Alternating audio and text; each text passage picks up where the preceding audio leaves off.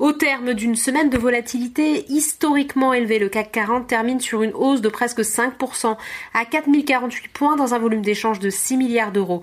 Éclairci donc sur l'indice phare parisien, mais les pertes sont abyssales depuis un mois, moins 30%. Les mesures mises en place par les gouvernements et les banques centrales commencent à être entendues par les marchés, mais les investisseurs continuent de réagir à l'instinct, tant les circonstances sont inédites. Bref, difficile de savoir si le rebond durera, le coronavirus reste l'alpha et l'oméga des marchés du côté des valeurs, la majorité des indices sectoriels sont dans le vert en raison d'un rebond technique. Technip FMC affiche la plus forte hausse du CAC 40, plus 31%. L'aéronautique repart violemment à la hausse après avoir été chahuté. Airbus affiche plus de 18% de hausse. Safran plus de 19%. Bouffée d'air également pour ADP, plus 22,78%. Et Air France, plus 1,47%. Ingenico, bientôt racheté par Worldline, signe de son côté la plus forte hausse sur le SBF 120, plus 33,21%.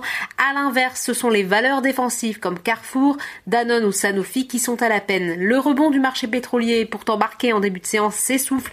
Le Brent s'échange à 28 dollars le baril et le WTI à 24 dollars. Des incertitudes demeurent. Il faut dire que la multiplication des confinements va engendrer une chute de la demande encore plus forte dans un contexte déjà compliqué pour le marché.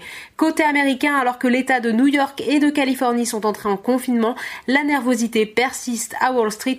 À 3 heures de la clôture, le Dow Jones cédait 0,23%, le S&P 500 0,61% et le Nasdaq 0,07%. Voilà, c'est tout pour ce soir. N'oubliez pas, toute l'actu économique et financière est sur Boursorama.